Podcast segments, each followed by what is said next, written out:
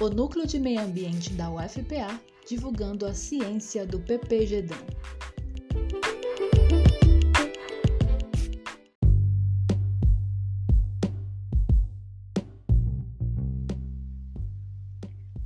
Olá, ouvintes da Rádio Numa. Hoje vamos falar sobre o trabalho da Antônia Negrão.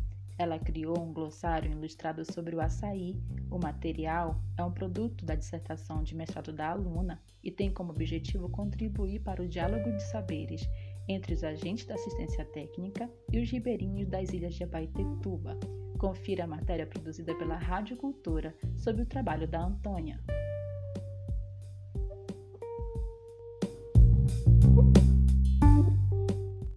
O material busca contribuir com a assistência técnica do manejo do fruto produzido por ribeirinhos das ilhas de Abaetetuba. O documento reúne informações sobre a atividade, desde a floração até a coleta, com linguagem simples e acessível aos produtores rurais. A estudante Antônia Negrão conta como produziu o trabalho na região. Eu entrevistei ribeirinhos envolvidos com o manejo de afesais, o questionário sobre o aspecto técnico, bioculturais.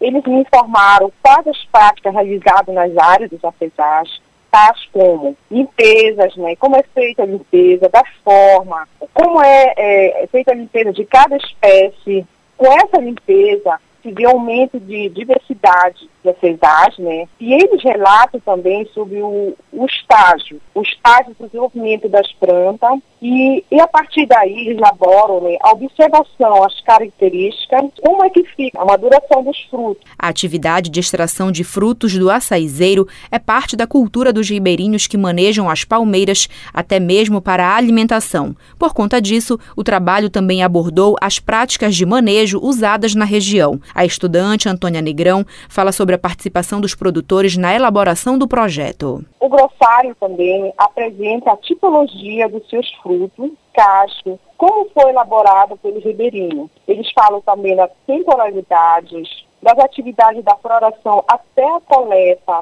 e a localização deles. Para conferir o glossário com informações sobre o manejo e cultivo do açaí produzido por ribeirinhos nas ilhas de Abaetetuba, basta entrar no site portal.fpa.br. Tamires Nicolau, Rede Cultura de Rádio. Querem saber mais sobre este trabalho? Acesse nosso site www.numa.fpa.br.